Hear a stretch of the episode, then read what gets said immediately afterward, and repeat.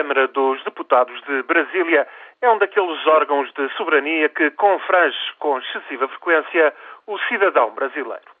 Com 513 representantes, deixa um bocadinho a desejar em matéria de reputação e bons costumes.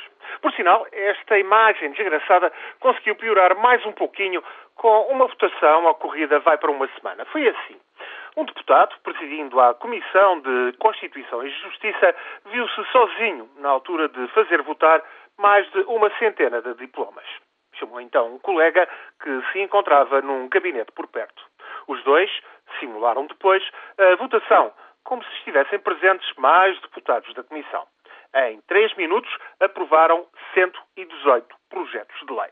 Um jornalista filmou a cena no telemóvel e as imagens causaram alguma perplexidade. Um deputado a pôr à votação os diplomas, outro a votar. Assim foram aprovadas 103 concessões de rádio e televisão. Aprovada também meia dúzia de acordos bilaterais com a Índia, o Congo ou a República Dominicana, por exemplo. Três minutos deram ainda para legislar sobre nove matérias diversas, incluindo regulamentos para a profissão de cabeleireiro, manicure, pedicure.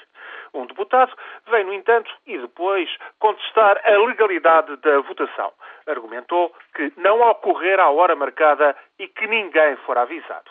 Mas é tudo legal. Acaba de garantir o próprio Presidente da Câmara, Marco Maia, do Partido dos Trabalhadores da Presidente Dilma Rousseff. É legal porque os projetos de lei eram consensuais. É legal porque o regulamento obriga a que 31 deputados da Comissão Especializada assinem o registro de presença. E naquele dia 35 tinham lá deixado a sua assinatura.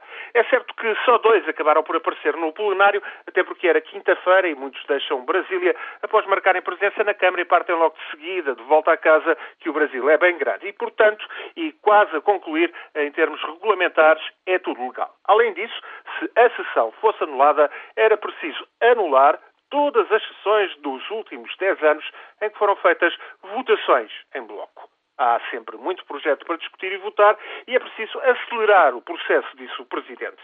Mais declarou Marco Maia que será então criada uma comissão de trabalho para dar ainda mais celeridade e clareza na tramitação de projetos na Comissão de Constituição e Justiça, que afinal é a maior e a mais importante da Câmara de Brasília. E é tudo. Pelo menos se, entretanto, não se descobrir algum escândalo com as concessões de rádio ou o regulamento das manicures.